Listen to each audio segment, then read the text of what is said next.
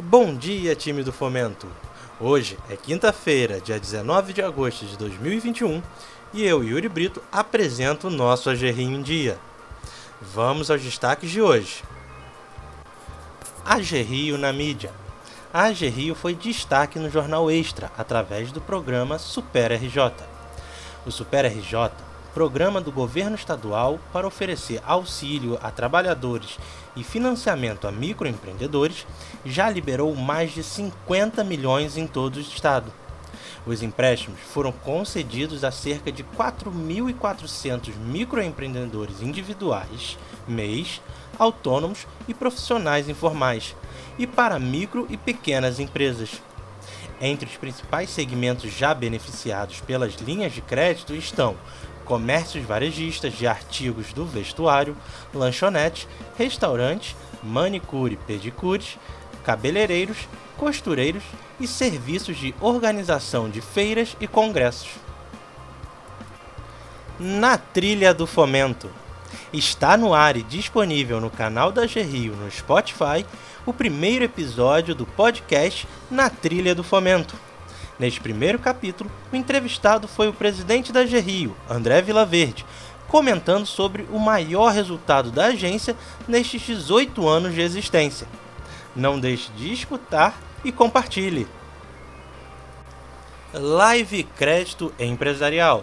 Hoje, às 17h30, a Federação de Convention, Visitor e Bureau do Estado do Rio de Janeiro vai promover um encontro apenas para convidados sobre as linhas de crédito empresariais existentes e vai contar com a apresentação da diretora de operações da AG Rio, Tatiana Oliver. BRF é a mais nova empresa a investir no Rio de Janeiro.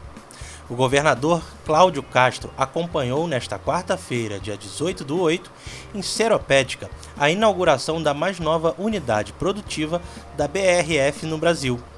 Completando também 87 anos, a fábrica, voltada para a produção de salsichas e com capacidade para produzir 7 toneladas por hora, vai atender a demanda de fornecedores do Rio de Janeiro e gerar centenas de vagas de trabalho diretas a abertura da nova unidade da multinacional, que surgiu da fusão entre a Sadia e a Perdigão, é mais um passo no esforço para expandir, recuperar e atrair empresas para o Rio de Janeiro. O valor arrecadado com a concessão dos serviços de água e esgoto será transformado em investimentos de infraestrutura, que, junto à redução da criminalidade no estado, abrirá cada vez mais portas para a chegada de empresas no território fluminense. O Pacto RJ, maior pacote de investimentos para a retomada social e econômica do Estado do Rio, soma-se aos investimentos em infraestrutura e segurança. Serão investidos 17 bilhões nos próximos três anos e em mais de 50 projetos nos 92 municípios fluminenses. Com as intervenções, a estimativa é que sejam gerados 150 mil novos postos de trabalho. A BDE e Fomplata assinam parceria para alavancar financiamento ao desenvolvimento sustentável. A ABDE assinou nesta última terça-feira, 17 do 8, em Brasília, memorando de entendimento com o Fomplata, Banco de Desenvolvimento, que possui membro de cinco países da América do Sul: Argentina, Bolívia, Brasil, Paraguai e Uruguai. O objetivo da parceria é fortalecer a atuação das instituições financeiras de desenvolvimento brasileiras no financiamento de projetos que promovam o desenvolvimento sustentável, em especial a infraestrutura sustentável local.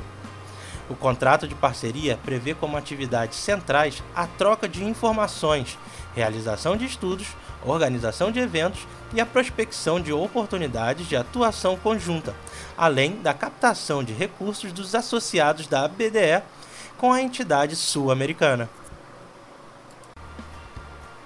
Covid-19 A pandemia ainda não acabou.